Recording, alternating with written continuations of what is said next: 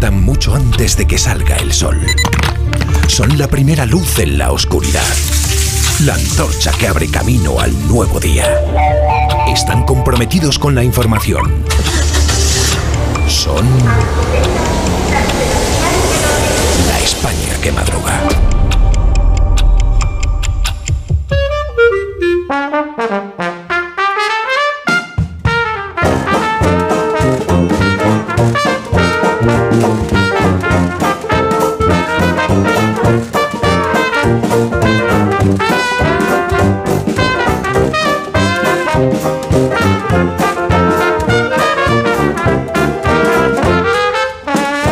España que madruga, profesor Rodríguez Brown, buenos días. Buenos días, a pesar del gobierno. Daniel Ramírez García Mina, el nuevo, buenos días. Buenos días, patrón, y perdona que insisto, hoy es el gran día, a las 8 de la tarde, Hombre, Café basta. Varela, presentación No, de tus canciones y las mías con. David Summers. Ya basta. Todos invitados. Rosa Belmonte, buenos días. Buenos días. Hoy es el cumpleaños de Manuel Alejandro. Hombre, felicidades, maestro. Buenos días, Feliz José Casillas. Buenos días, no nos quites el día 29 porque tenemos Copa, tenemos un partido Atlético, eh, Atlético de Madrid que va a comenzar en febrero y va a acabar en marzo, porque puede haber prórroga. Buenos días, Amón Rubén. Manuel Alejandro que nos están escuchando. ¿Estás no seguro? Bueno, un minuto. Minuto. Ya hablamos de cosas, de cosas que tenéis que comentar. Que no son la presentación La del día. España que madruga. Desesperación, qué desesperación. Donde el Sina. Más de uno en Onda Cero. Donde el Sina.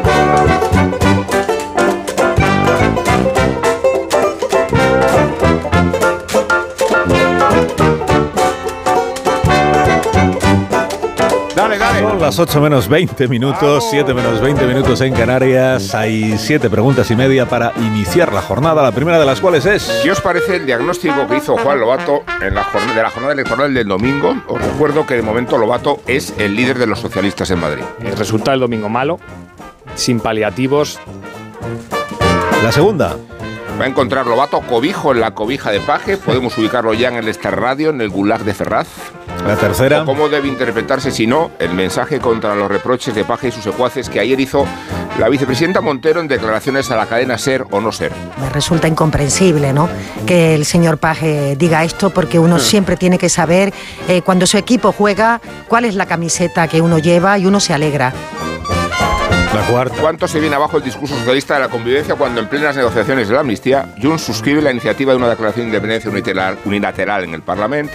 La quinta. No hemos quedado en que las medidas de gracia y de autohumillación se articularon para fomentar la paz y el amor. La sexta. Y no es extraordinario que el PSOE y sus socios soberanistas acordaran ayer que no hubo terrorismo en el procés. Yo creía que esta clase de sentencias tenía que administrarlas un juez. La séptima. Va a encontrar Sánchez en Marruecos el cariño que aquí no le damos.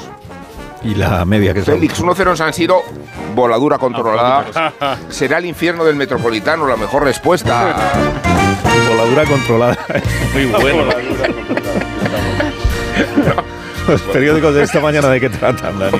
Pues es la noticia más grave desde un Muy punto de vista político-social, pero también es la noticia más interesante desde un punto de vista periodístico. El asesinato en España de un desertor del ejército ruso parece una novela de John Le Carré. Acaba de empezar a escribirse en los periódicos de esta mañana y no sabemos cuál va a ser el final. Voy a ir trenzando la vida de Maxim Kuzminov o Kuzminov a través de las crónicas que pueden encontrarse esta mañana en los diarios Kuzminov. No sé si lo digo bien porque he aprendido el ruso con las marcas blancas de vodka. Bien dicho. Un poco de contexto. La vanguardia recuerda que el ministro de Exteriores español está a punto de recibir al embajador de Rusia en Madrid debido a la extrañísima muerte de Navalny, el gran opositor de Putin, eh, que murió en circunstancias extrañas, por así decirlo, en una cárcel rusa. Ahora ese encuentro, de por sí tenso, tendrá otro tema sobre la mesa, el asesinato en Villajoyosa, Alicante, de un desertor. Ya no hablamos de que Putin se haya podido cargar a un opositor en una cárcel gestionada por él mismo, sino de un asesinato en el corazón de España. ABC cuenta que la Guardia Civil tiene como principal hipótesis la autoría intelectual de los servicios de inteligencia rusos. Empecemos por el principio. La historia de Maxim Kuzminov está muy bien contada en el diario.es. Agosto de 2023. Este chaval de 28 años, piloto de helicóptero, decide huir a Ucrania. Se declara pacifista y en contra de la invasión. Tras avisar a su familia que también escapará paralelamente de Rusia, aterriza su helicóptero en Ucrania, donde es acogido como un héroe. Los otros dos militares rusos que van con él y que desconocían la deserción intentan huir y son abatidos por el ejército ucraniano. A partir de ahí, Kuzminov participa en distintas acciones propagandísticas ucranianas, recibe el apoyo de Zelensky, carga contra Putin. A través del país sabemos que cuando la televisión pública rusa cuenta la historia de este desertor, el reportero que da la noticia revela en ese mismo instante que ya se ha dado la orden de liquidar a Maxim Kuzminov. Salto ahora a las páginas del mundo. Maxim Kuzminov, tras recibir documentación falsa del gobierno de Ucrania, elige España para esconderse, en concreto Villajoyosa, Alicante, donde se identifica como un ciudadano ucraniano de 33 años que quiere ganarse la vida como manitas. Se aloja en una urbanización donde la mayoría son rusos y ucranianos. A veces dice en su crónica que no es una persona discreta, que consume drogas, contrata prostitutas y protagoniza algunos altercados, pero ¿cómo es encontrado por sus asesinos? La razón apunta que Kuzminov sigue haciendo llamadas a Rusia y que invita a su novia a visitarlo. Sus asesinos ya tienen entonces alguien a quien seguir, la novia. Llega el día del suceso, lo leo en el español. Los asesinos disparan seis veces a Kuzminov y luego la atropellan. El cadáver aparece en la rampa del garaje de la urbanización. Un portavoz del Kremlin despacha la pregunta diciendo que no sabe nada, pero el jefe del espionaje exterior de Rusia celebra la noticia sin confirmar, pero también sin negar su participación. Dice, este traidor y criminal se convirtió en un cadáver moral en el momento en que planeó su sucio y terrible crimen la deserción. Completo este relato con una noticia más de paisaje, la portada de La Vanguardia, una encuesta que se titula así, solo el 10% de los europeos cree que Ucrania ganará la guerra. ¿Y qué otras noticias amnistiarías hoy de esas iniciativas populares que son los periódicos? Bueno, vamos con un tema mucho más alegre, la amnistía o el timo al gobierno. El mundo. Junts tramita la independencia en el Parlamento de Cataluña mientras negocia la amnistía con Sánchez. La razón. Junts vota la independencia mientras negocia con Sánchez. ABC. El Parlamento de Cataluña admite una iniciativa para declarar la independencia. El país. El Parlamento admite a trámite una iniciativa legislativa popular por la independencia. Leerá usted mucho estos días las siglas ILP, Iniciativa Legislativa Popular. Por si es usted de Pamplona, se lo explico. Se trata de una propuesta de ley nacida de las firmas de la gente. Cuando se recoge un número mínimo necesario, se propone eh, esta ley para el registro en el Parlamento. Y Junts ha apoyado una que pide declarar la independencia. ¡Qué lindo! ¿Os acordáis de cuando el gobierno decía y dice que la amnistía es poner el contador a cero y estrenar la reconciliación entre españoles? Lindo. El confidencial cuenta que Moncloa no se amilana ante las negativas de Junts a votar la ley. Eh, dicen en el gobierno, ellos verán, nosotros vamos a seguir gobernando. La crónica del, del confidencial recuerda que Sánchez ha tenido que pedir una ampliación del plazo. El límite está ahora en el 7 de marzo. El español destaca que los letrados del Parlamento ya han dicho que la nueva ley registrada es inconstitucional. Pero Sánchez, por cierto, viaja hoy a Marruecos junto al ministro Álvarez. Ningún periódico ha conseguido tener acceso a la agenda. La visita, recuerda Ignacio Zembrero, se produce después de que Mohamed VI plantara a Sánchez hace un año. Y terminó cruzando el río, patrón. Sabes que te quiero y que te amo en esta hora en que la intriga me desborda. ¿Qué le dijiste a Évole? ¿Qué extrañas revelaciones podremos conocer este domingo en la sexta? ¿Qué americana te habrás puesto para emborrachar de rigor informativo a toda la nación? Informaciones interesantes sobre el proceder del padre Feijó tras la victoria en las elecciones de Galicia. Antes que nada, puedo confirmar que el padre Feijó no es el cura detenido en Don Benito por traficar con Viagra. Repito, no es el padre Feijó. Carmen Morodo, en La Razón, dice que el líder del PP va a tener al partido en estado de alerta electoral. Sin embargo, en el país y el confidencial se recoge la reacción de algunos varones que piden paciencia y apostar por templar la euforia. Pues se habla mucho en esa entrevista de la tensión con la que se trabaja en este equipo. Eso es verdad. De la tensión, verdad, sí, el eh, estado de terror en el que vivís. Efectivamente. Archipiélago Gulag.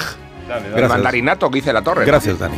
¿No habla la torre del Calla. mandarinato? Calla, ahora le toca a Rosa. Eso es, ahí está. Un poco de tensión. Y antes de eso vamos a conectar al planeta con Iberia. Sí, perdón. Un puesto de especias en un zoco de Doha desprende un fantástico aroma de canela. ¿Te imaginas estar allí?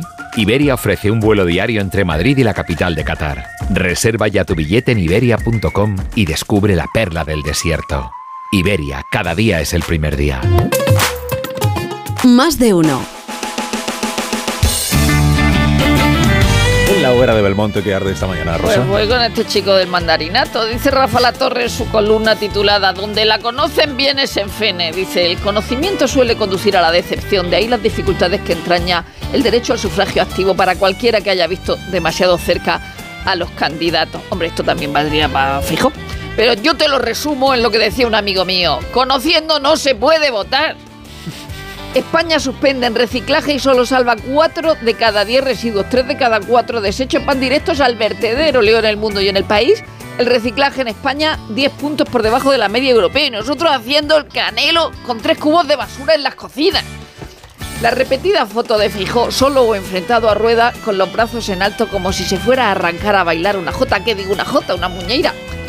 Sabemos que Feijón no ha ganado nada, pero el gobierno de Progreso esperaba que lo perdiera todo como para no ponerse a bailar.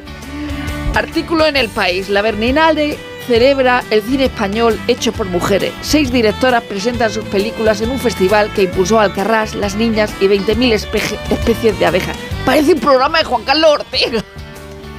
Un tal Ramie- Daniel Ramírez García Mina sale en ABC. Dice, Ah. dice el texto que tiene alma de poeta y vocación de periodista. Lo que no dice es que David Sumer le presenta esta tarde. No, hombre, otra vez no. Es así, es. El libro. Esto ya es agonía, El es una Café agonía. Varela. Que la voy a invitar a desayunar.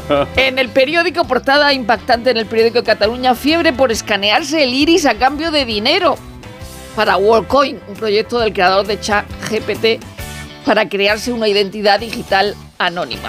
Y en La Razón, sobre la operación Botafumeiro, que es lo del cura de Don Benito. El juez deja en libertad al cura de Don Benito, el novio va a prisión sin fianza. En la casa parroquial había dos kilos de mefedrona, un tipo de droga que produce efectos similares a las anfetaminas de moda en zonas de ocio nocturno.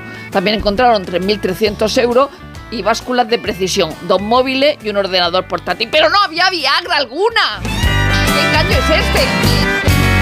Ahora el despertar liberal de Carlos Rodríguez Brown con estas noticias empresa hoy, profesor. Ya mismo expansión energía. Rivera tendrá todo el poder en la nueva comisión de la energía. ¿Qué podría salir mal? El, eh, bueno, Bruselas de luz verde a la fusión, Orange más móvil. El gobierno quiere hacer fijos los impuestos temporales a energía y banca. Impuestos que no pagan los ricos, sino chute, señora. Trabaja en ello. María Jesús Montero.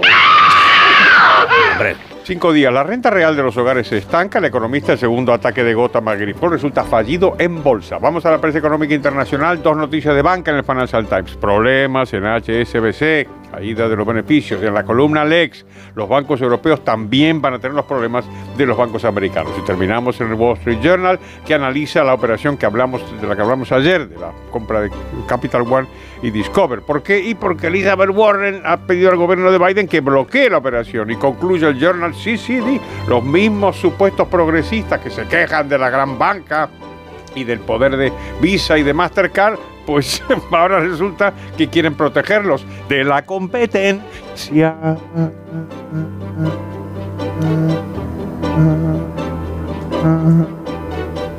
La viñeta económica de hoy, ¿cuál es? Buenísima, nieto, una vez.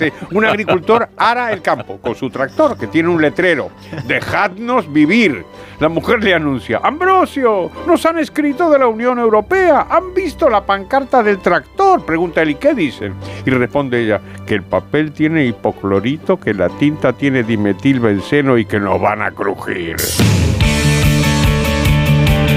Contamos la actualidad del deporte con Félix José Casillas. Y con las valoraciones sobre el resultado, el 1-0, la derrota del Atlético de Madrid en Milán contra el Inter, que en clave territorial rojiblanca se considera un resultado positivo. Optimista, dijo Ser Simeone a pregunta de Onda Cero anoche en la rueda de prensa tras el partido. Al Atleti solo le faltan goles, apuntó el técnico. Otras interpretaciones, las de la prensa, dan por válida también la propuesta cholista, acompañada por titulares como Esto se remonta de marca o Madrid será otra cosa. De las será por buena y la propuesta tiene vida, vida como la que mantiene el Atlético de Madrid, que para el mundo vuelve herido pero no muerto y que para el país salió derrotado pero aún vivo. En un día, como contaba el cine a las 7 de Santoral Corto, el Atleti se agarra hoy a Sano Black, el portero, y a Santovillo, el derecho de Grisman, para que no tenga nada, lo peor en el intento de regresar a Madrid sin heridas profundas. Objetivo atlético según la razón. Hay otro tobillo que preocupa desde hace un par de horas, es el de Carlos Alcaraz, retirado nada más comenzar en su debut en Río de Janeiro con una pelota y no de tenis en el tobillo de su pie derecho. Alcaraz tenía previsto un partido de exhibición en Las Vegas contra Nadal el próximo 3 de marzo.